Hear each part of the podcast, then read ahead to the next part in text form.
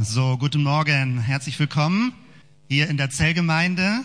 Herzlich willkommen an diesem Sonntag. So ein schönes Wetter, dass du bereit bist, hier morgens hier dabei zu sein und mitzudenken bei dem, was wir miteinander machen. Im Internet und auch über die Rundmail ist angekündigt, heute ist ein Gottesdienstformat, was eigentlich sowas wie ein Seminar ist. Also das ist jetzt weniger eine Anbetungszeit und ein Predigtformat, sondern eher ein Vortrag, wo es um Inhalte geht. Und das Thema siehst du schon hier vorne. Keltisch Glauben von keltischen Christinnen lernen. Und das werden wir heute in zwei Blöcken machen. Also ein erster Block, da werden wir ein bisschen kirchengeschichtlich das einordnen. Und einen zweiten Block, wo es um Inhalte geht.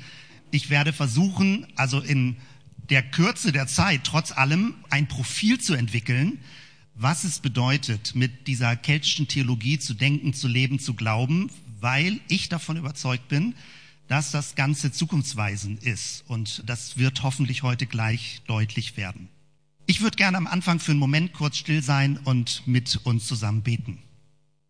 Vielen Dank, Jesus, für diese Momente zusammen heute Morgen hier als Glaubensgemeinschaft, sich zu versammeln, alle, die dazukommen, alle, die mitdenken wollen, die sich mitbeschäftigen in ihrem christlichen Glauben mit Fragen, die dich betreffen, die die Bibel betreffen. Danke, Jesus. Danke für deine unsichtbare Gegenwart, wie du unser Leben berührst, wie du uns begleitest, wie du uns führst, wie du uns Impulse gibst durch deinen Geist. Und ja, ich bete darum, bei all dem, was wir heute Morgen bedenken, dass du uns hilfst, einen Blick zu bekommen, welche Bedeutung und welche Gestalt christlicher Glaube in unserer Gesellschaft für jetzt und auch für die Zukunft bekommen kann. Danke dafür, Jesus. Danke für die Zeit heute Morgen zusammen. Amen. Und wo ich gerade Danke sage, auch Danke für diejenigen, die Kuchen heute gebacken haben. Dieser Sonntag, damit er nicht so nur rational trocken ist, oder es muss ja nicht trocken sein, es kann ja auch schön anschaulich sein. Deswegen extra an diesen besonderen Bibelvortragsseminarsonntagen eine Pause mit Kuchen. Die wird also dann kommen. Ja, vielen Dank. Ich möchte hier vorne heute so ein bisschen hin und her wechseln mit dem, was ich mache. Deswegen schon hier eine Flipchart, die ich zwischendurch verwende oder hier die Pinwände, wo ich gleich was aufzeichnen möchte. Und wenn du hier vorne keltisches Christsein siehst, dann möchte ich mit einem Symbol starten. Also als die Kelten gelebt haben, da hatten die ganz häufig als Götter oder irgendwie spirituelle Monumente und Denkmale, hatten die so große Stelen im Boden drin stehen. Ja, also wir haben das jetzt ja Ostersonntag gemacht in Bremen. Wer hier aus Bremen kommt und ein bisschen Bescheid weiß, solche Stelen gibt es seit zwei Jahren, knapp zwei Jahren auf dem Müllberg hier in Bremen. Metalhenge, wo äh, Stonehenge ein Stück weit nachgebildet wurde. Und vieles gab es in der damaligen keltischen Kultur, dass solche Stelen an besondere Götterorte erinnert haben. Und als der christliche Glaube anfing, da werden wir heute ein bisschen weiter drüber nachdenken, wie er in die keltische Kultur hineingekommen ist. Also als er anfing, ins keltische Denken und in die keltische Kultur hineinzukommen, da hat man das Symbol erweitert. Also man hat es erweitert in Richtung, dass man ein Kreuz draus gemacht hat. Aber das sind die typischen irischen Hochkreuze. Also nicht so die kleineren, fast so die Pluskreuze, sondern sehr hohe, lange Stiele und oben dann so ein Kreuz dran. Und man hat es noch mehr erweitert.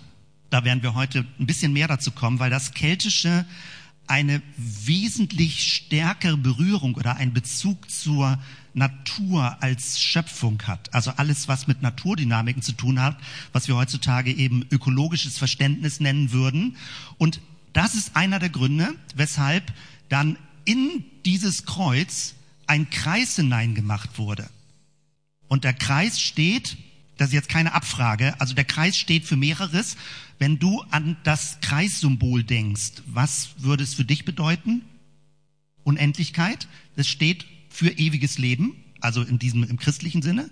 Kreis könnte sonst noch was anderes bedeuten. Die Erde. Genau. Und das sind genau die zwei Spuren. Also man kommt auch heutzutage drauf und versteht das eigentlich sehr schnell. Die Erde als Schöpfungsraum, Ausdruck der Schöpfung. Gott hat die Schöpfung gegeben in der Schöpfung das Kreuz Christi mit der Perspektive des ewigen Lebens.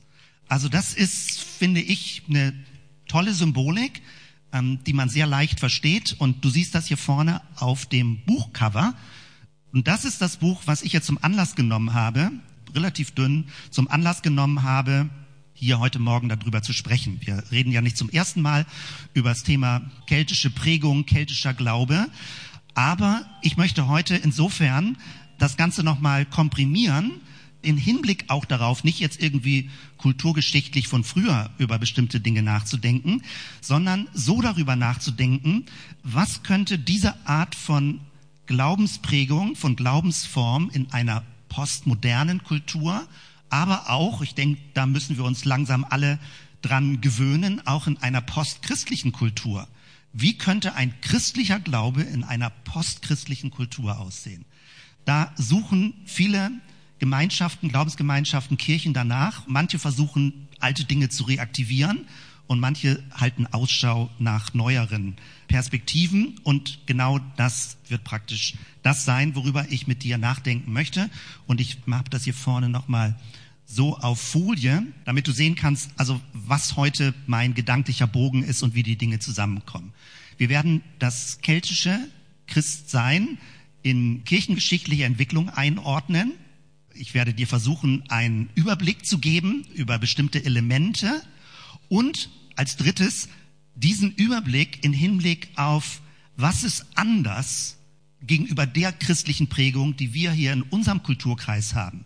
Und die Hauptprägung, die wir in unserem Kulturkreis haben, ist das römisch-katholische.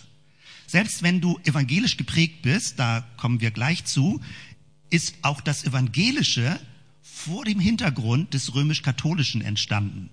Und wenn man nicht weit genug praktisch den Horizont aufmacht, denkt man, das Evangelische würde Dinge anders und neu machen, macht es auch an bestimmten Stellen, aber immer vor dem Hintergrund des römisch-katholischen. Und die Frage ist, kann man noch weiter außerhalb dieses Settings denken? Und dann kommen wir in Richtung keltisches Christsein. Und Viertens hier Inspiration für die heutige Zeit, für die heutige Arbeit, auch für die heutige Gemeindearbeit. Und fünftens ein Punkt, mit dem wir uns und vielleicht auch andere sich ein bisschen schwer tun. Und das wird auch gleich ein bisschen deutlich werden, nämlich, was ist eigentlich Mission? Was missioniert man eigentlich? Oder ist das ein so verdorbener, verbrauchter Begriff, so übergriffig, dass man darüber nicht nachdenken sollte? Und das hängt auch mit der Geschichte zusammen. Das wird gleich deutlicher werden. Also von dort her, es gibt eine positive Sicht auch auf das Thema Mission, aber ich sage das ehrlich von mir, ich tue mich auch schwer mit diesem Begriff und manche andere bei uns auch, unsere Gemeindegeschichte, wir sind da ein bisschen vorsichtiger. Wir möchten sehr wohl über Glaubensfragen nachdenken und sie auch in guter Weise vertreten und leben. Aber was eigentlich sagt man? Was ist die Art der christlichen Mission, die legitim, die sogar gut ist, die nicht nur erduldet wird, sondern die sogar erwünscht ist. Und das kann man sich fast gar nicht vorstellen, dass es sowas gibt, aber es gibt wirklich Kultursituationen, wo christliche Missionare, Missionarinnen wirklich gebeten werden, zu kommen, zu helfen, eine Kultur, sag ich mal, in einer Weise mitzugestalten, dass es weniger Kriminalität gibt, weniger Banden, weniger Übergriffigkeit, weniger Aggressivität. Und wir können das in unserem Kulturkreis relativ wenig vorstellen, weil die Kirche viel an Glaubwürdigkeit verloren hat. Aber ich versuche heute den Bogen sehr breit zu machen und ich hoffe, dass wir zum Schluss eine positivere Sicht davon bekommen. Also immer noch mein Überblick, was dich heute erwartet und ich werde das nicht jetzt fünf Punkte nacheinander abarbeiten, die werden sich ein bisschen miteinander so verschränken, aber es wird immer im weitesten Sinne um diese fünf Punkte gehen.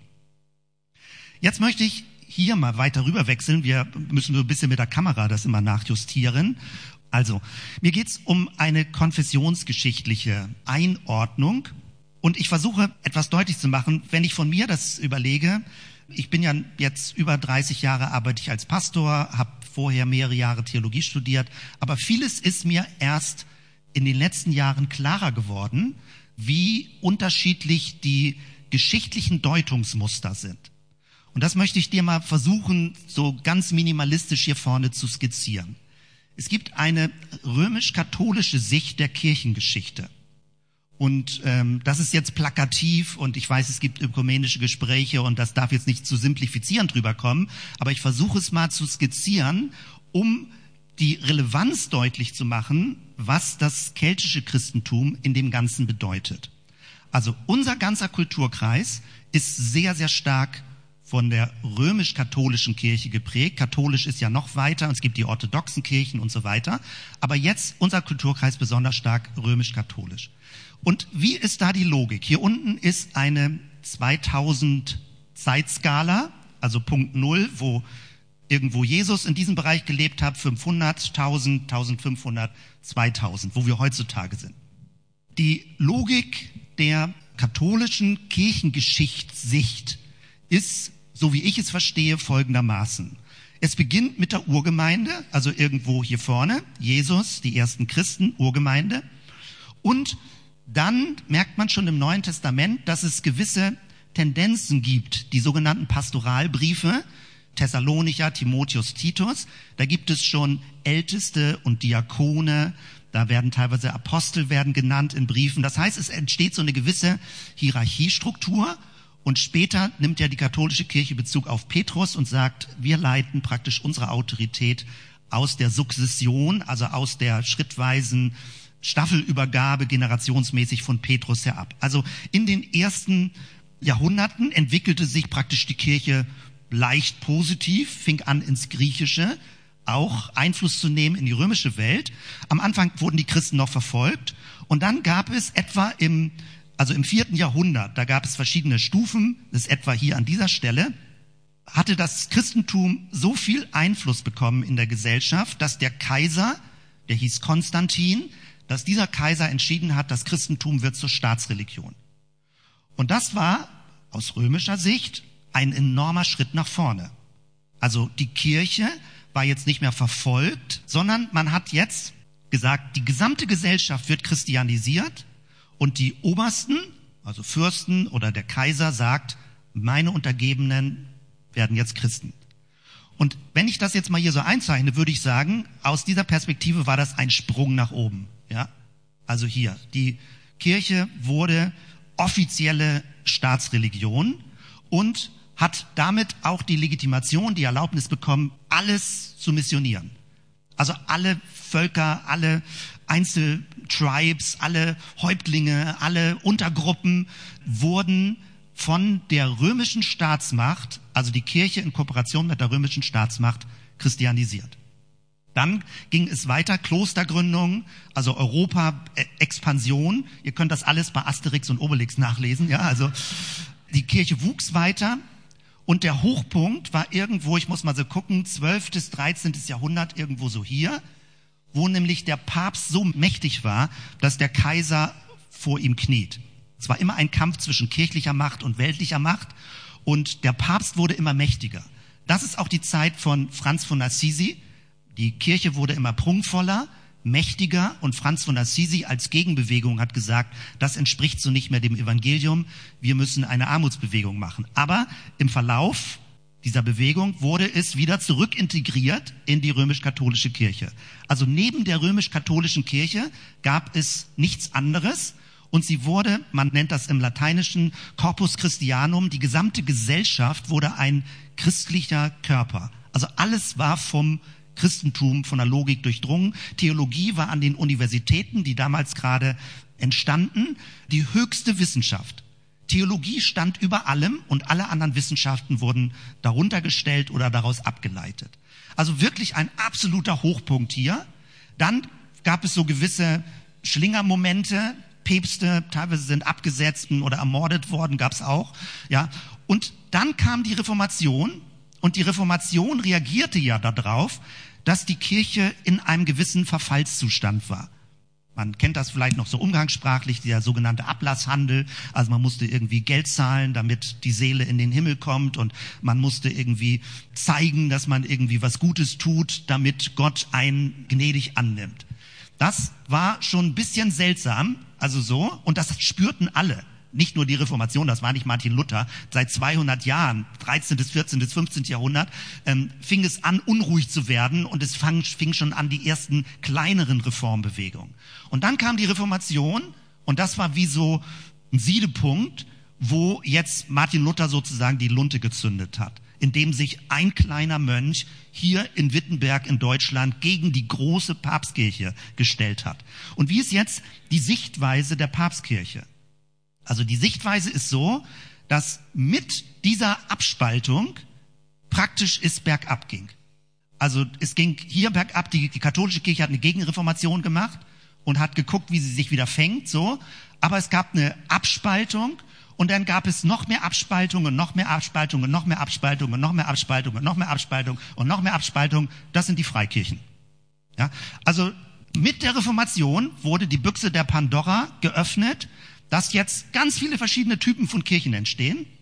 Und aus streng katholischer Sicht, ja, also nicht, wenn du heutzutage mit einem Katholiken sprichst, man redet nett und wir sind zusammen Christen, aber aus teilweise streng katholischer Sicht, teilweise hat das Kardinal Ratzinger, also Papst Benedikt, aus Deutschland hat das nochmal zwischendurch angemerkt und man konnte es an folgender Stelle sehen, wenn nämlich gesagt wird, dass man hofft, dass die Kirche wieder zu einer Einheit zurückkommt. Gemeint ist zu einer römisch-katholischen Einheit. Oder dass die anderen Kirchen nicht wirklich als Kirchen angesprochen werden. Also es sind so ganz feine Nuancen, wo man das merken kann. Das heißt also aus römisch-katholischer Sicht ist das, ich übertreibe jetzt, ist das ein Desaster gewesen die Reformation, weil die Einheit verloren gegangen ist. Die eine Kirche ist verloren gegangen und jetzt sind viele verschiedene Typen von Christen, von Kirchen, die entstanden sind. Dazu muss man allerdings wissen, dass diese römisch-katholische Linie auch nicht alleine war. Es gab also im ersten Jahrtausend fünf verschiedene große Linien, nicht nur Rom, Konstantinopel, verschiedene andere Sachen. Und es gab hier schon im elften Jahrhundert schon eine Abspaltung zur orthodoxen Kirche. Aber gefühlt ist in unserem Kulturkreis alles römisch-katholisch gewesen bis zur Reformation. Und dann kamen eben die Leute Protest, Protestanten, die dagegen protestiert haben, oder die Täufer, die ganz außerhalb des christlichen Settings, also des offiziellen Settings, ihre Glaubensgemeinschaften gegründet haben. Ich hoffe, das ist soweit nachvollziehbar, wie so die Skizze ist. Wenn du römisch-katholisch geprägt bist, kannst du das vielleicht von der Geschichte verstehen, weil die Tradition wird in der römisch-katholischen Kirche positiv bewertet. Es kann ja Papstentscheide geben, Konzilsentscheide geben, positiv bewertet, gut, eine gute Entwicklung. Also da geht es nicht nur um die Bibel, sondern es geht auch darum, wie die Tradition praktisch in der Kultur das Christentum weiterentwickelt hat. Und jetzt die evangelische Sicht und noch spezieller die freikirchliche Sicht. Und du kannst den Unterschied schon erkennen, weil jetzt musste ich nämlich die Zeitskala oben malen. Hier steht sie unten und hier male ich sie oben. Denn aus evangelischer und spezieller noch, sagen wir evangelisch-freikirchlicher, nicht unsere, sondern alle Freikirchen, die meisten Freikirchen sind ja auf evangelischem Hintergrund entstanden. Da gibt es auch, es gibt eine Urgemeinde und dann ist das Christentum positiv, hat es sich entwickelt mit viel Dynamik bis zur konstantinischen Wende, etwa hier, also so, viertes Jahrhundert. Und was passiert jetzt? Es ist der größte Absturz der Kirchengeschichte, dass die konstantinische Wende passiert ist. Völlig andere Sicht der Kirchengeschichte. Ja, also Absturz. Warum? Die Kirche ist institutionalisiert, hat sich mit Macht kombiniert, hat eine Priesterhierarchie aufgebaut. So. Also das heißt, dieses hier war der Sündenfall in der Kirchengeschichte dass die Kirche zu einer Organisation, zu einer Institution wurde. Die hat also weitergelebt und ist immer weiter abgestürzt, so ungefähr, bis zur Reformation, so mit kleinen Feinheiten natürlich, bis zur Reformation und da wurde das biblische Evangelium wieder entdeckt, das wahre Evangelium. Also wenn du evangelische Fundamentalisten triffst, dann ist das absolut wahre Evangelium in der Reformation gefunden worden. Alles vorher ist eine katholische Götzengeschichte, so, also Reliquien und so weiter. Also wenn Leute ganz aggressiv drauf sind, ja, dann vernichten sie sozusagen diese ganze katholische Phase und sagen, hier war eine Wiederentdeckung und mit Rückbezug auf die erste Gemeinde. Die Bibel wird wieder gelesen, Apostelgeschichte 2 und so weiter. Da endet aber nicht ganz die Geschichte und ich hätte noch ein bisschen Platz lassen müssen, denn ich will darauf hinaus, woran es liegt, dass das Evangelische tendenziell ein bisschen arrogant gegenüber dem Katholischen ist und das Freikirchliche tendenziell ein bisschen arrogant gegenüber dem Evangelischen ist, also dem landeskirchlich-evangelischen ist. Umgekehrt das Katholische aber auch sagt, nee, wir sind eigentlich die Richtigen. Und als nämlich die Freikirchen entstanden sind, Täufer, Baptisten waren sehr früh, Methodisten, verschiedene Sachen, später Freie Evangelisch Pfingstgemeinde, da ist immer die Logik gewesen, okay, die Reformation wollte eine Reformation vom Ursprung, ist aber selbst wieder abgestürzt in eine Staatskirche, Landeskirche, hat also die eigentlichen katholischen Grundlogiken nicht verändert und deswegen braucht es weiter Reformation. Und es gibt also wieder neue Reformation und dann wieder eine Verflachung und wieder eine neue und wieder eine neue und wieder eine neue. Und die neueste ist natürlich dann immer die beste Reformation. Das heißt, das ist eine völlig andere Logik. Die Reformationen waren immer nicht konsequent genug und mussten noch konsequenter werden, immer mit Rückbezug auf die Bibel. Das sind die zwei großen Logiken, in denen wir Kirchengeschichte deuten. Und je nachdem, was du davon kennst oder spürst oder so, siehst du praktisch, äh, wie völlig unterschiedlich das ist. Und man kann das ja raten, dass diese beiden Typen, dass ökumenische Gespräche nicht ganz leicht sind, ja, wenn man so unterschiedliche Wahrnehmungen hat. Denn jede Neuerungsbewegung kritisiert ein Stück weit natürlich das Alte und sagt, wir sind noch besser am Ursprung dran. Hier wird das dann aber eher als Vielfalt wahrgenommen, die verschiedenen Typen, und hier wird das eher als Zerfledderung oder Zerstörung der Einheit wahrgenommen. Wo ist jetzt das Keltische? So, dafür brauche ich eigentlich mal eben kurz eine Farbe und nehme mir mal eben das Rot. Und das ist, ich weiß nicht, vielleicht fünf Jahre alt oder so, dass ich anfange, in die Richtung weiterzudenken, weil mir ist ein gewisser Kronleuchter aufgegangen dabei. Das Keltische ist vom Zeitraum her außerhalb dieser beiden Muster. Also nicht vom Zeitraum, aber von der Logik her.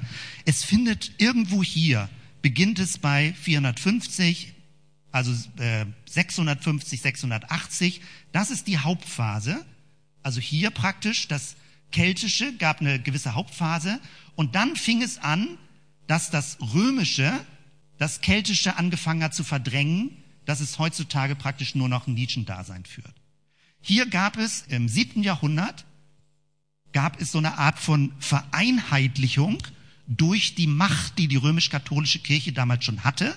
Die Kelten waren vor vielen Jahrhunderten waren sie groß über Europa verteilt, aber heutzutage verbinden wir das eher mit Irland. Also das war die letzte Bastion, wo das römische Reich nicht hinkam und Irland ist nie römisches Reich gewesen.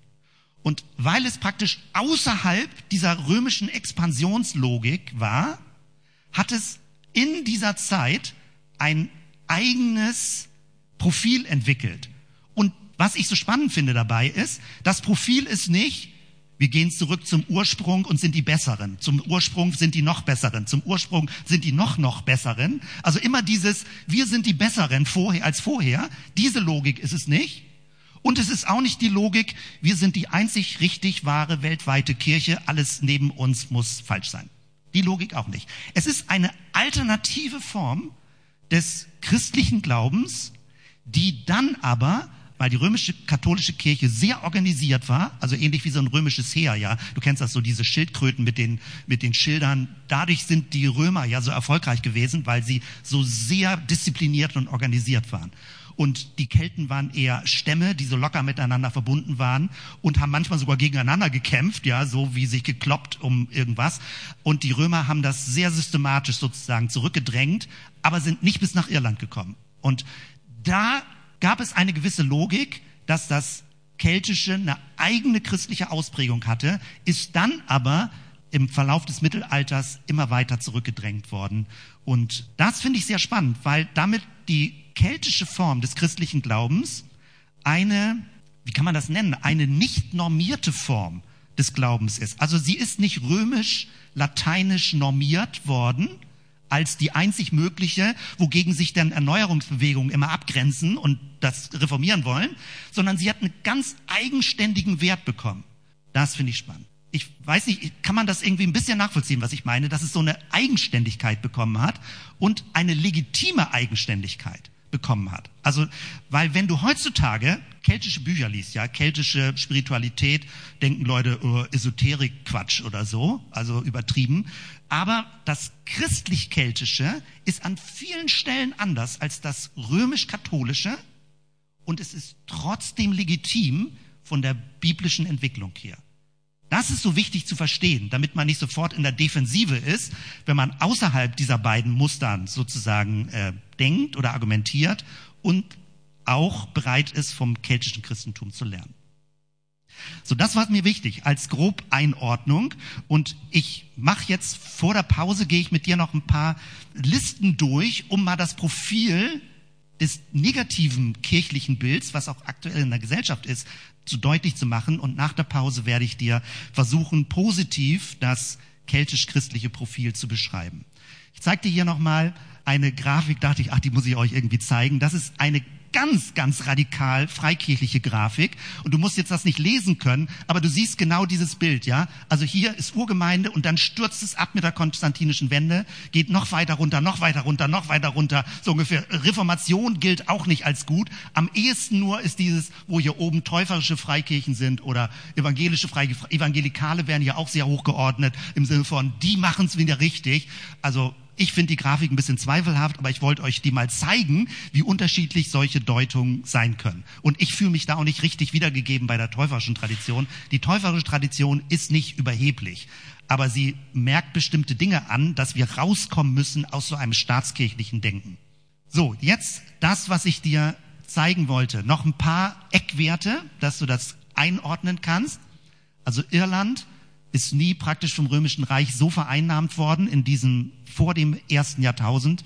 Patrick von Irland, der heilige Patrick ist das, wurde selbst als Sklave verkauft, ging dann zurück als Missionar dorthin und fing an, mit den Kelten zusammenzuleben. Der Hochpunkt des keltischen Christentums ist hier eher so 6. bis 7. Jahrhundert, zum Teil dann später noch im ähm, 11. bis 12. Jahrhundert. Und hier diese Synode, die hatte ich eben erwähnt, das ist das, wo die römisch-katholische Liturgie anfängt, sich durchzusetzen. Es ging allein darum, zum Beispiel, muss die lateinische Sprache verwendet werden oder wie muss die Haarpracht aussehen? Weil die keltischen Mönche waren hier, die vordere Hälfte war rasiert und die hinteren Haare waren lang. Und bei den Römischen war die Tonsur ja ganz anders bei den Mönchen. Die hatten oben so ein Glatze reingeschnitten. Und so oberflächlich waren die Diskussionen, aber der Hintergrund war, wer setzt sich durch, wer gibt die Hauptlinie vor. Und das ist sehr stark römisch-katholisch gewesen. Aber mir geht es jetzt darum, ein bisschen nach vorne zu gucken mit dieser Hintergrund, dieser negativen Hintergrundfolie, das Christentum als Dominanzreligion. Mir hilft dieses Wort Dominanzreligion, um zu verstehen, wie unsere Kultur geprägt ist. Ich bin aufgewachsen in einer Kultur, wo das Christentum eine Dominanzreligion war und immer noch sowas wie Phantomschmerzen hat, weil es möchte irgendwie dominant sein, ist es aber nicht mehr. Und das muss man irgendwie klar kriegen, wie unsere Kulturgeschichte dazu ist. Und was sind die Faktoren? Sehr drastisch jetzt auf den Punkt gebracht.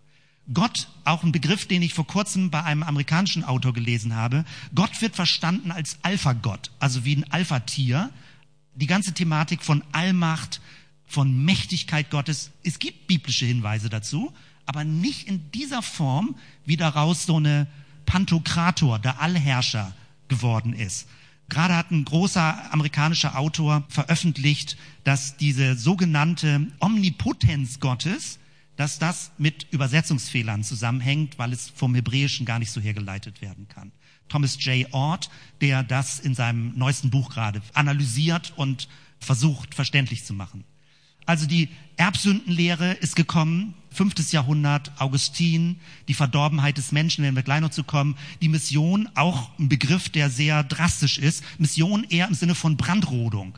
Also das Heidnische wird vernichtet, alle heidnischen Tempel, Götter werden vernichtet, alle Bäume, die verehrt werden, werden umgesägt, so. Und so teilweise ist Mission bekannt in unserer Kultur. Mission als Brandrodung. Aber die Kelten, die keltischen Missionare, haben ganz anders gearbeitet. Du siehst, sie haben eher ein bisschen Dinge christianisiert, abgewandelt, dass es interessant wird und nachvollziehbar wird. Die keltischen Missionare sind nicht Märtyrer geworden. Die Kelten hatten nicht das Gefühl, die christlichen Missionare hinrichten zu müssen. Das ist spannend. Man denkt, äh, das gehört doch dazu, wenn so ein Missionar kommt, dass er irgendwann hingerichtet wird. Nee, gehört nicht dazu. Die Frage ist, wie aggressiv tritt die Botschaft auf? Also das Rationale und Gebildete wurde von den Römern bevorzugt, dass sie sagten, Leute müssen so einen gewissen Bildungsstand haben, um überhaupt den christlichen Glauben annehmen zu können. Dogmatische juristische Fixierung, Programmorientierung, eine Kathedralkirche oder ein Kathedralsonntag, die Schnellzusammenfassung sieht so aus. Das ist aus Zellgemeindebewegung, die das ja auch kritisiert.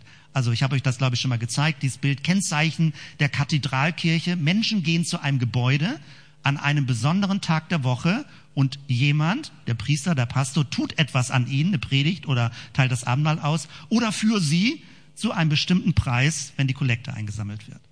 Das ist eine Karikatur. Natürlich, wir sitzen jetzt heute auch in einem Raum, aber das wird gleich deutlicher werden. Das ist nicht unser einziges Format, dass wir so miteinander denken und arbeiten. Das heißt, dieses ist das Kirchenmodell, was inzwischen, glaube ich, breitflächig in der Gesellschaft abgelehnt wird.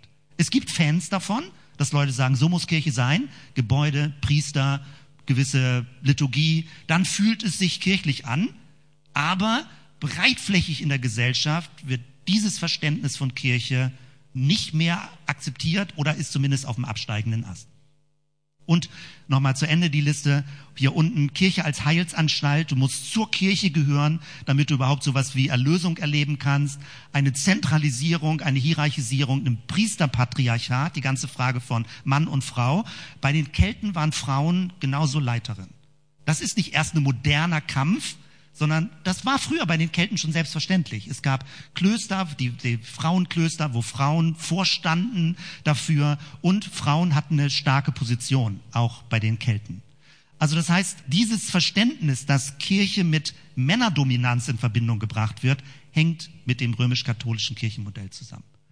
Und Gebäudebetonung, Parochiedenken, also dass man so in Regionen etwas aufteilt, eine vereinheitlichte Liturgie, Lateinisch, dass Leute sogar eine kirchliche lateinische Liturgie hören, ohne Latein zu können, nur damit die Form gewahrt wird. Also eine Art von entleerter Form, ganz seltsam aus unserer Sicht, also aus täuferer Sicht auch, äh, Sakramente, wo man das Gefühl hat, man kann die Gnadengaben verwalten. Also all das sehr, sehr pointiert formuliert, bisschen sehr stark zugespitzt formuliert, aber ich versuche auch mit nichtchristlichen Augen hier ein christliches Profil zu beschreiben, wo Leute sagen, mit dieser Art von Religion kann ich nichts anfangen, will ich nichts anfangen, habe ich kein Interesse dran. Und ich finde, also mir geht's so, wenn das die Gestalt des christlichen Glaubens ist, wäre ich auch ausgestiegen. Ich hätte an sowas auch kein Interesse. Damit, mit dieser schnellen Negativfolie, möchte ich die Pause einleiten dass wir praktisch ein bisschen Überblick haben, wo kommen wir her, wie ist unsere Prägung, was ist kulturgeschichtlich der Ballast, mit dem wir es zu tun haben. Und jetzt machen wir so 20 Minuten Pause bis fünf nach halb und dann treffen wir uns hier wieder und dann möchte ich euch in einem zweiten Block praktisch ein positives Profil zeigen, was auch aus meiner Sicht für die heutige Zeit Relevanz hat. Bis hierhin. Willkommen zurück zum zweiten Teil und jetzt möchte ich dir in drei Blöcken unter folgenden Überschriften versuchen, ein Profil des keltisch-christlichen Glaubens zu skizzieren. Das Thema ist natürlich noch größer, aber ich möchte es in der Weise skizzieren, wie ich für mich verstehe, das wäre eine Art von christlichen Glauben, den ich vertreten könnte. Also den ich gut finde, den ich erklären könnte oder den ich lernen möchte zu erklären.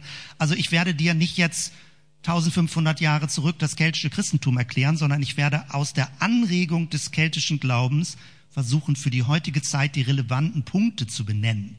Und es geht um das Thema einmal, also Inhalte oder die Lehre, wobei sie gar nicht so super lehrbetont waren, aber Lehre oder Inhalte.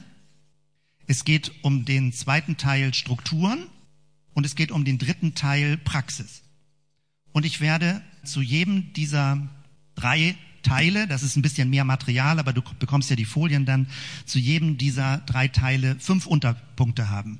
Und jeweils versuchen, was sind herausragende Punkte, die anders sind als das römisch-katholische und die für uns heutzutage interessant sein könnten, die wir teilweise auch als Gemeinde ja schon betonen und so machen. Aber ich möchte sozusagen einen Rahmen, ein Muster geben, damit du dich auch orientieren kannst, was gut ist zu betonen oder wo wir weiter initiativ sein wollen, wo wir Ideen entwickeln wollen, in welchen Feldern. Damit also so eine kleine Landkarte, um die es geht, um das Ganze auch für uns als Gemeinde da weiter einen Weg vor Augen zu haben. Das erste, Inhalte. Wenn es um das Gottesbild geht, dann betont das Keltische die Trinität Gottes, also die Dreiheit Gottes. Und es gibt sogar das, es gibt es auch in der orthodoxen Kirche, dass Gott nicht so hierarchisch gedacht wird im Sinne von Gott der Vater und der Patriarch von oben und dann gibt es den ergebenen Sohn, der sein Leben, sag ich mal, am Kreuz hingibt und dann gibt es noch weiter abgestuft den Geist, der so ein bisschen die Kraft ist. Das ist teilweise ein bisschen in unserem Kulturkreis so geworden und es gibt den einen großen, mächtigen Gott. Dass Gott einer ist, ist biblisch völlig klar, aber das Keltische betont sehr stark, dass es eine Art von Gemeinschaft ist inmitten von Gott. Also, dass Gott nicht so ein Einzelgott ist, der sich langweilt irgendwo im Himmel, sondern dass Gott in sich Gemeinschaft ist. Und die Beschreibung ist, es ist wie ein göttlicher Tanz als wäre es ein Walzertanz Gottes, ein Dreischritt. Gott, der Vater, der Sohn, der Geist. Wobei Vater nicht, es ist ganz schwer, ist nicht männlich zu denken. Aber Vater meint nicht männlich. Vater meint Ursprung des Lebens. Denn in der damaligen Zeit dachte man, dass Männer praktisch das Leben hervorbringen. Deswegen dieser Vaterbegriff, weil durch den Vater kommt praktisch das Leben und die Frau ist dann nur der Raum, wo das Leben heranwächst. Heutzutage wissen wir, dass es selbstverständlich anders ist. Aber von dort her geht es nicht um das Männliche, sondern es geht darum, Gott ist der Ursprung des Lebens. Der Ursprung des Lebens, die Erlösung des Lebens, Christus und die Kraft und der Zielpunkt des Lebens, der Heilige Geist. Das zusammenzudenken, also es geht eher um eine göttliche Trinität, in Abgrenzung, dass es sowas wie ein transzendenter Mono-Einzelgott ist, der über den Dingen schwebt. Und wo es dann ein paar Heilige gibt, die sozusagen die Verbindung erzeugen. Aber eigentlich ist Gott fernab irgendwo. Das Keltische werden wir auch gleich merken, hat ein stärkeres Gefühl für die Nähe Gottes in der Natur. Ich male mal ein Symbol hier auf, oder ich zeige das erstmal hier vorne und mal das gleich mal nach, weil ich finde, das Keltische hat ein großes Gespür für inhaltstiefe Symbole. Dieses ist eine Symbolik für die Dreiheit, für die Trinität. Der heilige Patrick, der anfing mit der Missionsarbeit, hat das Kleeblatt genommen, um am Kleeblatt die Dreiheit Gottes deutlich zu machen. Und auch hier, das gibt es als Erweiterung, auch mit einem Kreis drumherum. Dann fängt es an, richtig ein Ornament zu werden. Und praktisch auch so wie in Kirchenfenstern, die es teilweise dann ja auch gegeben hat. Die Christen benutzen den Knoten, so wird das hier genannt, um die heilige Dreieinigkeit zu symbolisieren und fügten einen Kreis hinzu, um das ewige Leben darzustellen. Und jetzt weiß ich nicht, ich gehe nochmal eben zurück, ob du das sofort erkennen kannst. Ich mal das mal eben hier nach, dieses Bild. Allein wenn du diese Dreiheit hast, kannst du erkennen, dass da drin Fische sind? Alles sind Fische. Das ist die Logik, ja. Also du hast innen drin, wenn ich das jetzt hier farbig male, hast du drei Fische. Also du hast einmal den Fisch hier praktisch so, du hast von hier den Fisch und du hast von hier den Fisch. Also das heißt, die Kelten haben Symbole geliebt, klare Symbole, viel mit Kunst. Und dieses Ornament oder diese, diese Blume, dieser Knoten drückt ganz viel aus von dieser Dreiheit Gottes. Und ich kann mit diesem Gottesbild viel besser leben also dieses, was ich vorhin Alpha-Gott genannt habe oder diese Dominanzreligion, ist hier in dieser Symbolik nicht so drin. Also Gott ist eher wie eine Art von Blume in der Schöpfung, ein Tanz in der Schöpfung und dass in dieser Dreiheit Gott sich bewegt und Gott nimmt uns mit hinein in diesen göttlichen Tanz. Das finde ich ein positives, hilfreiches Bild, diese Dreiheit Gottes sich besser vorstellen zu können. Etwas zweites, Mächte, spirituelles in der Natur. Das, womit wir ökologisch in unserem Kulturkreis ja zu tun haben, ist dieses, wenn der Schöpfungsbericht als die Natur unterwerfen und beherrschen ausgelegt wird. Das ist hebräisch auch nicht so plump herleitbar, sondern es ist eine Art auch von dass der Mensch seine Stellung in der Schöpfung missbraucht, um die Natur für seine Zwecke auszubeuten. Und wir haben eine lange kulturgeschichtliche Entwicklung, die man fast nicht drehen kann. Und in unserer Kultur hat man den Eindruck, das Christentum hat dazu beigetragen, dass die Natur so ausgebeutet wird. Und es braucht förmlich außerkirchliche ökologische Bewegungen, um das zu korrigieren.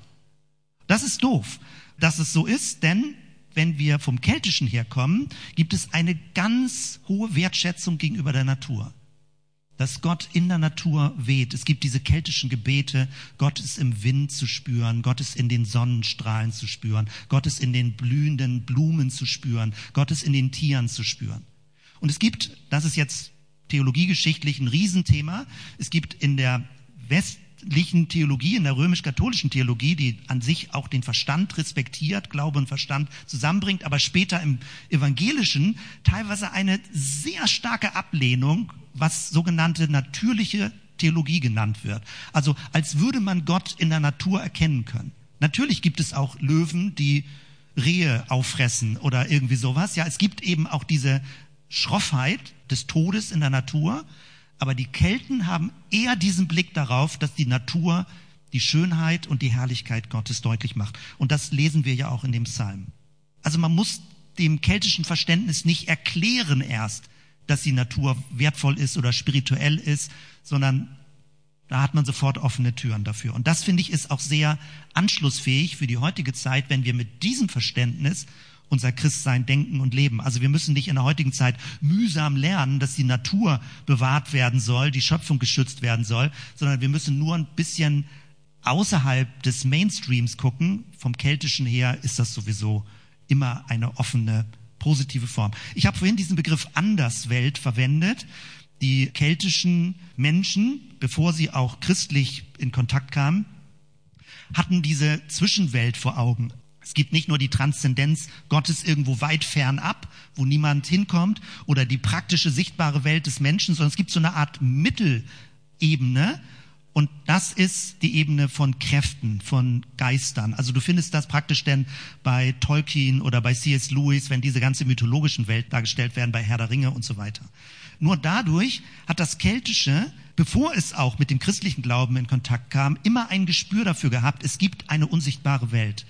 Und wir müssen auch mit dieser Welt zurechtkommen. Heutzutage kann man das eher sachlicher formulieren. Also es gibt Kraftfelder, es gibt Energiefelder, die auf dein Leben einwirken.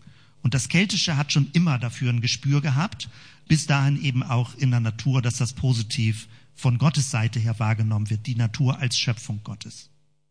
Etwas Drittes, was das Menschenbild? Ich finde eins der wichtigsten und kontroversesten Themen, denn in unserer Kultur gilt als christlich korrekt und richtig, dass der Mensch von Grund auf verdorben ist und böse ist.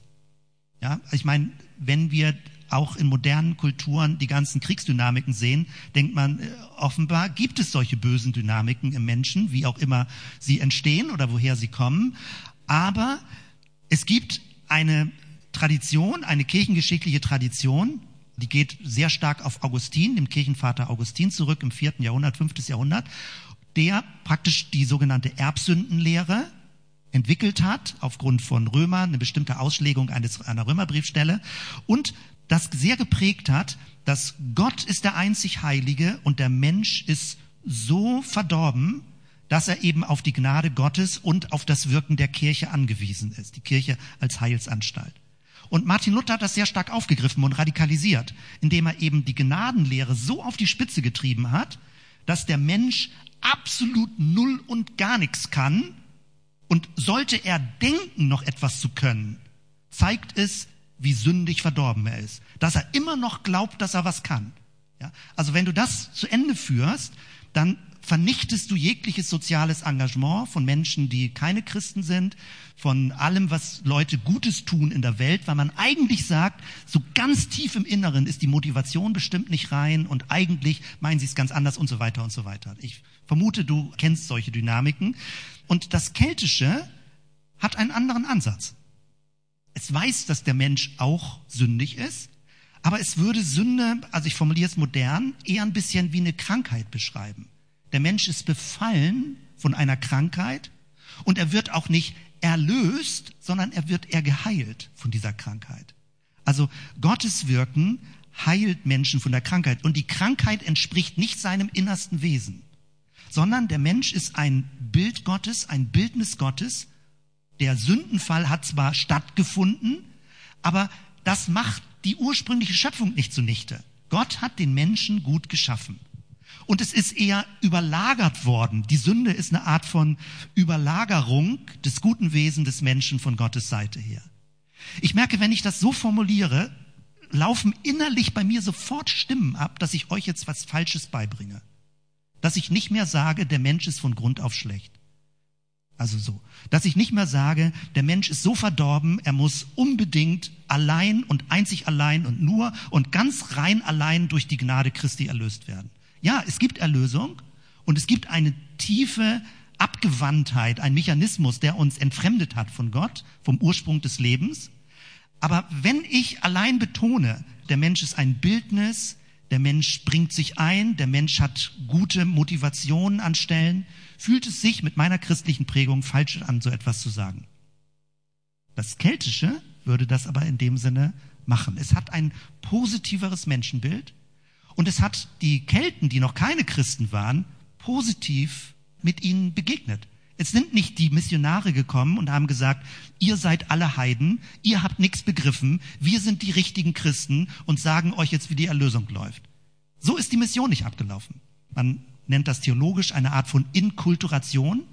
Die Kelten wurden durch die Missionare, eher die Missionare haben gelebt unter ihnen. Patrick selbst war ein Sklave. Das heißt, er ist eher mit einer Dienstgesinnung gekommen.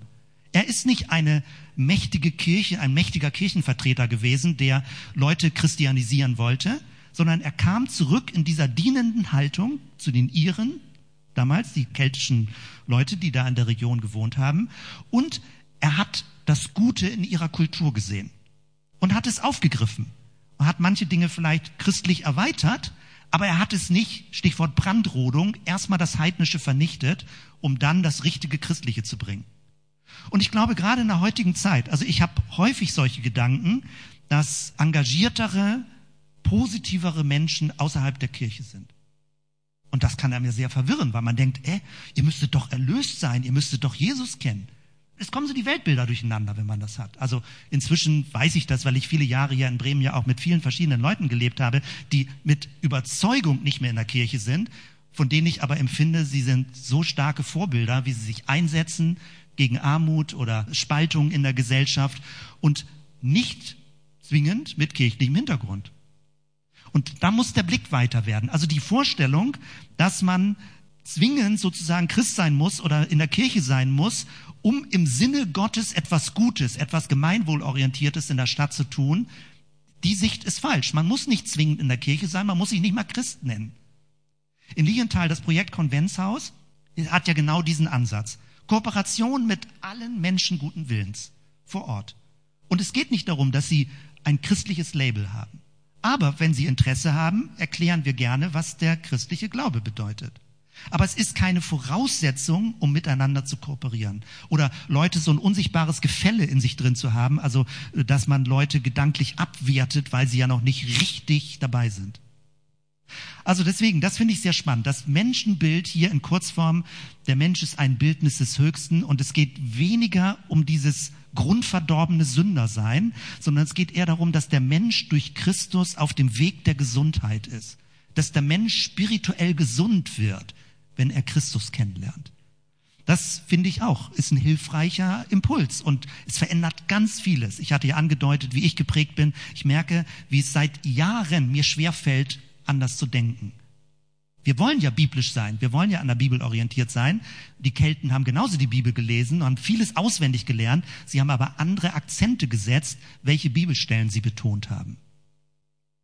Etwas Viertes, Erlösung. Neuwerden in Christus.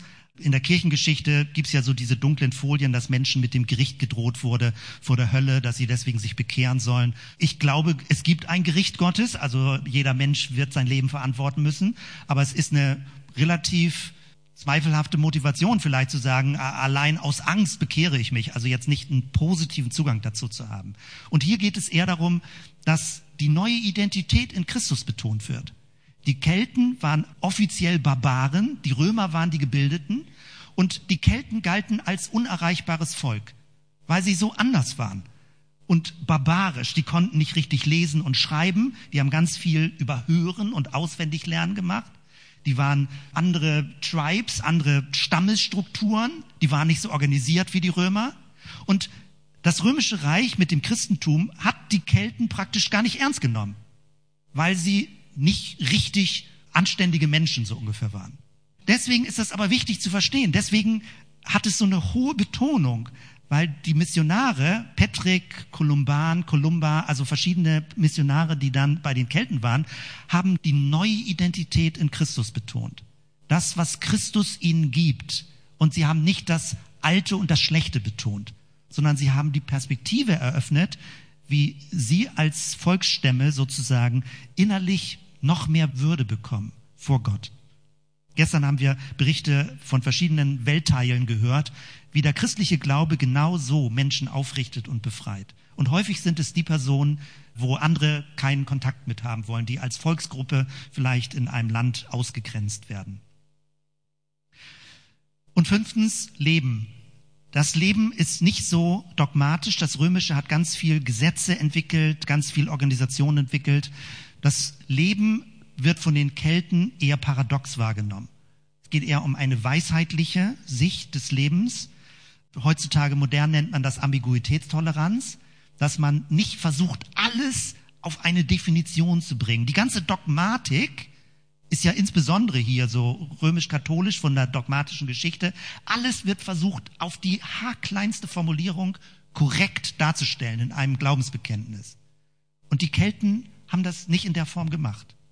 Die wussten aus ihrer Sicht, dass bestimmte Wahrheiten nur paradox formuliert werden können. Sie können nicht auf den Punkt gebracht werden.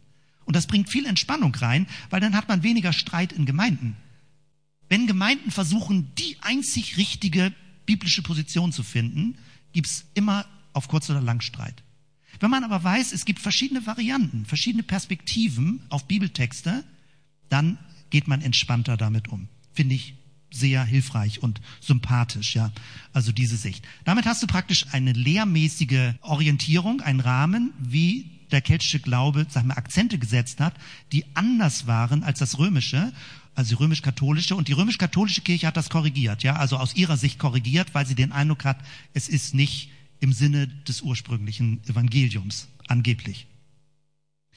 Ein Schritt weiter, Strukturen. Was folgt daraus? Weil das hat sich alles anders abgebildet in den keltischen Gemeinschaften. Einmal gab es eine hohe Betonung der Gemeinschaften und Gemeinschaften als heilende Orte.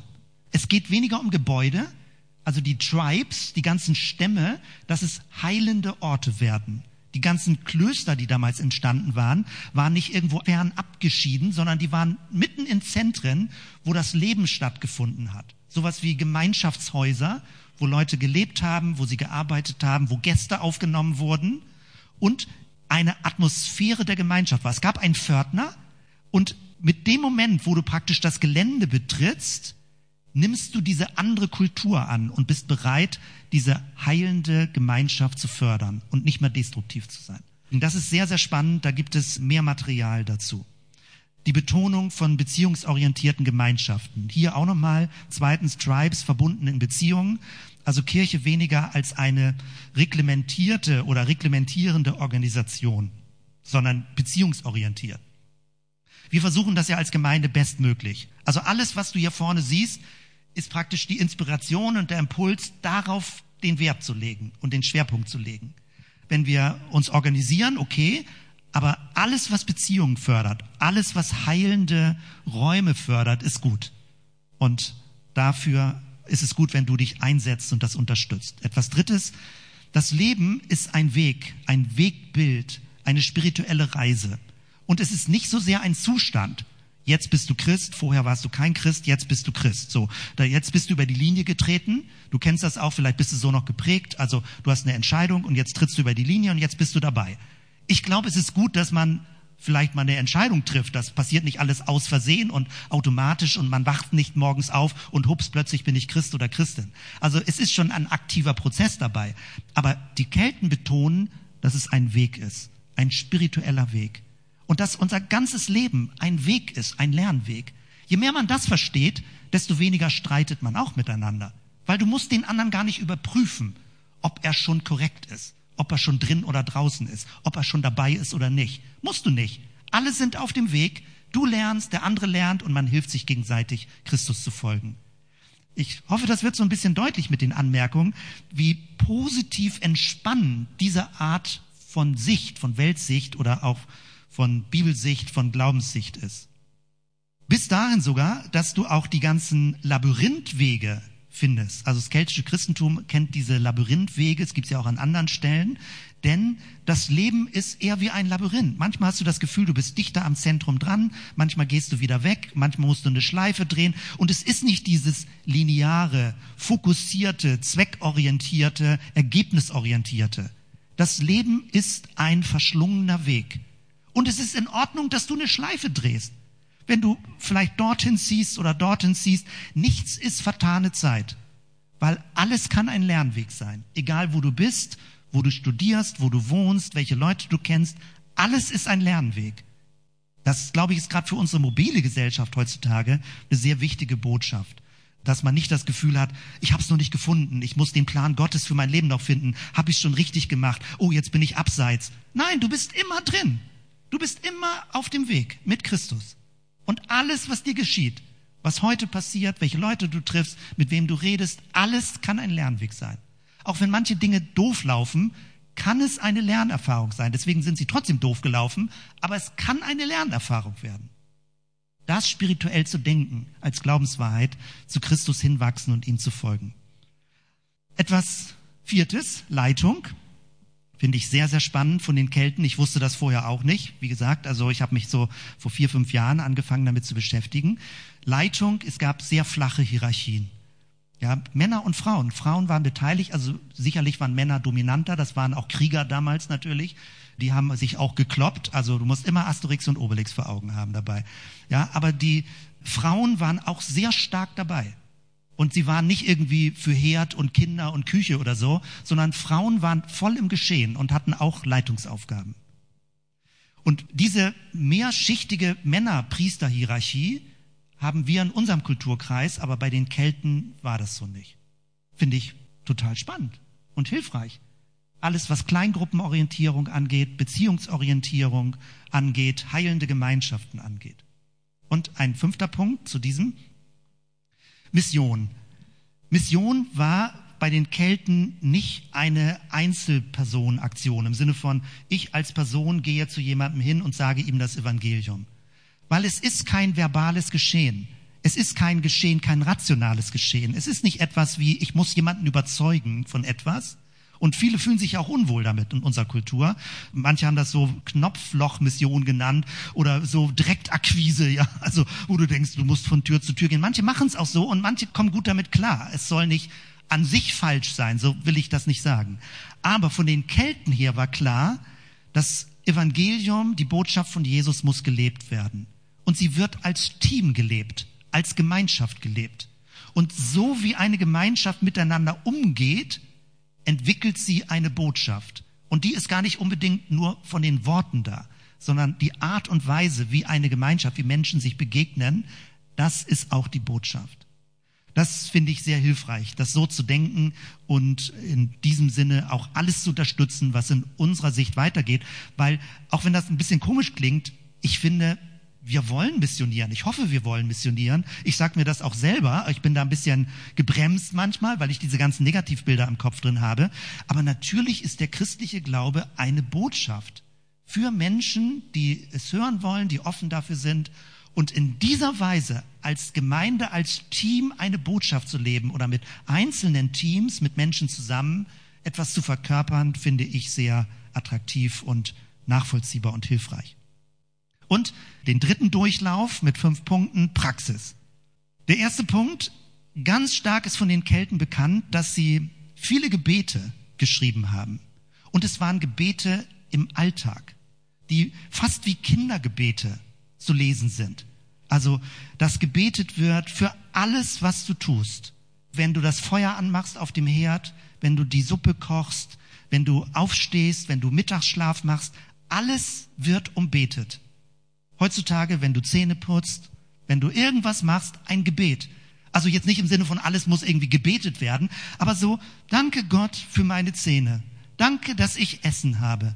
Danke, dass ich morgens aufgestanden bin. Danke, dass ich wach geworden bin. Ich preise dich dafür, dass ich jetzt Mittagsschlaf machen kann. Also es geht nicht um eine Pflicht, die erfüllt werden soll, sondern es geht darum, dass wir nennen das modern eher so Exerzitien im Alltag, ja, dass du in einer permanenten Gebetspräsenz lebst. Gott ist da, er ist mit dir und von Zeit zu Zeit formulierst du das auch. Das ist ganz stark. Beten ist nicht so etwas wie extra Treffen, Liturgie am Sonntag, sondern es geschieht von morgens bis abends. Wo immer du bist. Leute, die pfingstlich geprägt sind, nennen das Erfüllung mit dem Heiligen Geist. Du betest innerlich immer, weil du merkst, Christus ist mit dir, wo immer du dich aufhältst. Er ist bei dir, er ist für dich. Du musst ihn nicht erst herbeibeten. Zweitens Tische, Essen und Trinken und Feiern. Das scheint bei den Iren besonders stark zu sein. Jeden Anlass nutzen, irgendwie zusammen zu essen und zu feiern. Ich bin da gar nicht so der Typ, ja. Also ich bin immer ein bisschen spartanisch mit Essen, aber ich verstehe die Logik. Es geht nicht irgendwie um ein kleines Mini-Abendmahl, sondern es geht darum, zusammen zu essen als Freunde. Und wo immer du dein Haus öffnest, wo immer du Menschen an den Tisch bittest, wo immer du Freunde einlädst, wo immer du irgendwo sagst, lass uns zusammen essen. Und wenn es nur Knäckebrot ist, es ist die Atmosphäre des Himmels. Und die Kelten haben das verstanden. Die haben ganz viel Kirche um Tische herum gewissermaßen organisiert. Etwas Drittes, das ist schon ein bisschen angeklungen. Der Ausdruck des Glaubens war ganz stark mit Musik, Poesie, Kunst, Tanz. Das, was auch im Konventshaus läuft, mit den kreativen Sonntagvormittagen, Gott kreativ zu begegnen, ist ein Aspekt, der genau in diese Richtung geht. Also wir machen eigentlich was Untypisches. Für dich ist auch okay, wenn ich jetzt nur so zu euch rede und das eher so die rationale, kognitive Ebene erreicht. Aber es ist viel größer. Die Kelten haben Emotionen nicht verteufelt. Also nicht im Sinne von, du musst ganz nüchtern sein, dann ist das in Ordnung, sondern du konntest begeistert sein, du konntest leidenschaftlich sein. Und das war in Ordnung, mit allen Möglichkeiten die fünf Sinne mit einzubringen. Finde ich auch eine Spur. Also wo immer du den Eindruck hast, du kannst da an dieser Stelle was einbringen, das ist genau richtig, das zu machen. Es geht nicht nur um Lehrsätze und Gesätze sozusagen hier. Etwas Viertes, die Sinne habe ich eben schon gesagt, die Emotionen, das Erlebnis. Es geht nicht nur um rationale Reflexion oder eine Verstandesbetonung, auch gut, aber nicht nur. Und gerne alles andere mit einbringen als Praxis miteinander. Und das ist denn nicht ein schlechterer Gottesdienst oder ein etwas, was irgendwie nicht so wertvoll ist, sondern gerade, dass der Glaube durch Gebete, Poesie, Malerei, Musik dargestellt wird. Und wo immer wir das fördern können, sind wir aus meiner Sicht auf dem richtigen Weg. Und fünftens, hören und tun, anwenden. Wenn man einen Schwerpunkt hat im rationalen Bereich oder so eine Art von auch kognitiver Liturgie so ungefähr, dass man eher eine bestimmte Ebene des Menschseins anspricht, dann geht es ganz wenig um Anwendung. Das Keltische hat eine hohe Betonung gehabt, dass das, wovon man überzeugt ist, dass es auch getan wird, dass man es tut, dass man nicht nur die Gnade glaubt, sondern dass man auch die Gnade lebt, dass das erkennbar wird in deinem Handeln, in deinem Tun. Und auch da wiederum haben wir eine lange Geschichte, dass das Tun des Menschen schlecht geredet wird. Und man nennt das dann Werkgerechtigkeit. Aber das Tun des Menschen, das geht bis ins Hebräische zurück. Das Keltische hat viel auch aus dem Hebräischen mit aufgenommen. Das Tun des Menschen, die Gestaltung der Welt ist auch Gottesdienst. Und das finde ich total wertvoll. Also es geht nicht um einen theoretischen Glauben, es geht auch um auswendig lernen, um Texte, um Hören, sich Dinge vorlesen lassen, sehr spannend. Das waren meine 15 Punkte. Drei mal fünf Punkte. Ein Profil darzustellen. Und ich habe das versucht, so kompakt zu machen, um deutlich zu machen, alles, was ich in diesen 15 Punkten gesagt habe, wenn du es fördern möchtest, bist du mit auf diesem Weg. Ja, und wenn du sagst, ach, interessant, dass das dazugehört, das möchte ich gerne mit unterstützen oder das hört sich für mich gut und interessant an. Das ist eine Art von Profil, was, glaube ich, für uns als Gemeinde sehr kompatibel ist. was wir schon an vielen Stellen machen, intuitiv gemacht haben oder einzeln vielleicht benannt haben. Aber dieses war jetzt mal der Versuch der Zusammenschau. Und jetzt mache ich es noch ein bisschen praktischer zum Schluss. Ich habe euch vorgestern in der Mail einen Link geschickt zu dem, was ich neu auf der Website entwickelt habe. Das ist ein Testlauf. Und ich weiß, dass manche Leute sagen, ach, digital äh, ist nicht so mein Ding, kein Problem. Worauf ich hinaus will, ist Folgendes. Ich möchte gerne von Zeit zu Zeit äh, Sachen online stellen, die du zu einer x-beliebigen Zeit machen kannst. Also sowas wie ein kleines Bausteinsystem für Mini-Exerzitien, wo ich dir ein Gebet anbiete, ein Lied anbiete, YouTube, jeder kann das auch für sich machen, aber ich kompiliere das gewissermaßen. Ich stelle das so zusammen für diejenigen, die Lust haben, diese kleine Liturgie mitzumachen. Ein Bibeltext suche ich aus. Du kannst dir den Bibeltext vorlesen lassen, ein Gebet, ein Segensgebet. Und hier siehst du genau das. Also ich habe eine kleine Einleitung geschrieben, ein Lied, eine Meditation dazu, ein Bibeltext, ein Merkvers, der wertvoll ist, den man in Erinnerung behalten kann und ein Segensgebet. Und du findest das auf der Website, man braucht einen Account, du musst dich einloggen, dann ist es nicht alles öffentlich, das Material, unter Vertiefen Alltagsliturgie. Oder du kannst direkt diesen Link nehmen, bibel.zelten.de und kommst dann hier drauf das kannst du für dich machen. Alles zoomt so auf und geht wieder zurück. Also wenn du da hier raufklickst und wenn du fertig bist, kannst du hier Abschnitt abschließen klicken und dann entsteht hier vorne jeweils so ein kleines Häkchen. Und für nächsten Sonntag werde ich sowas vorbereiten. Also eine Schöpfungsliturgie, Psalm, Schöpfungspsalm nehmen, Lieder aussuchen dazu. Vielleicht habe ich es Freitag dann fertig und du kannst es machen, wenn du nächsten Sonntag nicht da bist, kannst du es für dich alleine machen. Wir werden dann Elemente daraus nehmen für nächsten Sonntag, wie ich das vorhin ein bisschen schon erläutert habe. Und ich suche danach genau das, was ich eben beim Keltischen beschrieben habe. Wie kann Gebet alltagsintegrierter sein? Wie kann es nicht nur am Sonntag, wir treffen uns am Sonntag als Gemeinde, sondern wie kann es ganz normal drin sein, morgens, mittags, abends, wo immer du es als hilfreich empfindest? Ich versuche das technisch so gut zu machen, dass es leichtgängig ist, dass es nicht irgendwelche komplizierte Dinge zu verstehen sind. Und vielleicht muss ich es verbessern, je nachdem. Ich höre da auch gerne Rückmeldungen dazu. Das ist mein Punkt mit dieser inneren Matrix, mit dieser inneren Landkarte des keltisch-christlichen Glaubens merke ich, bin ich gerne unterwegs und möchte weiter Impulse setzen und dich ermutigen, dich da mit einzubringen. Du kannst das in dieser Gemeinde tun, locker, Freundeskreis oder auch stärker mit dabei sein. Alles ist irgendwie möglich, so wie es dir entspricht. Damit schließe ich heute an dieser Stelle und zoome das nochmal groß, weil dieses ist jetzt ein übersetzter irischer Segen, wo du merkst, wie praktisch da gebetet wird. Und das würde ich gerne mit euch zum Abschluss machen. Und äh, schön wäre, wenn ihr dazu aufsteht. Du kannst es laut mitbeten, wenn du möchtest, oder einfach leise, denn dir auch so vorlesen lassen. Ich starte mit einem Gebet und dann sprechen wir das zum Schluss gemeinsam. Danke, Jesus, einfach für die Spur von dir und ich bin so dankbar für alle Spuren, die uns helfen, ein leuchtendes Glaubensverständnis zu bekommen. Etwas, was inspiriert, was Menschen aufbaut und aufrichtet und ermutigt und hilf uns aus dieser verkrümmten Geschichte rauszukommen. Bei aller, allen wertvollen Dingen in unserer christlichen Kulturgeschichte, aber alles, was so störend und belastend ist, hilf uns, dass wir mental da rauskommen, dass wir psychisch rauskommen, dass wir nicht schlechtes Gewissen haben, wenn wir bestimmte Dinge hinter uns lassen. Hilf uns einfach dein Wort und dein Geist und äh, einfach dein ganzes Wesen in einer leuchtenden, guten Weise vor Augen zu haben. Und hilf uns, einen neuen Zugang zu finden, auch gerne davon zu erzählen, es weiter zu sagen, wo immer äh, offene Türen dafür sind. Danke, Jesus, einfach. Danke für dein Leben in uns drin, für deinen Geist, für alles, was in uns drin wirkt und dass wir mit dir zusammen unterwegs sein können.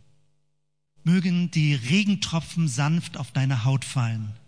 Möge der weiche Wind dein Gesicht beleben Möge der sanfte Sonnenschein dein Herz erleuchten, mögen die Lasten des Tages leicht auf dir liegen und möge unser Gott dich hüllen in den Mantel deiner Liebe. Amen.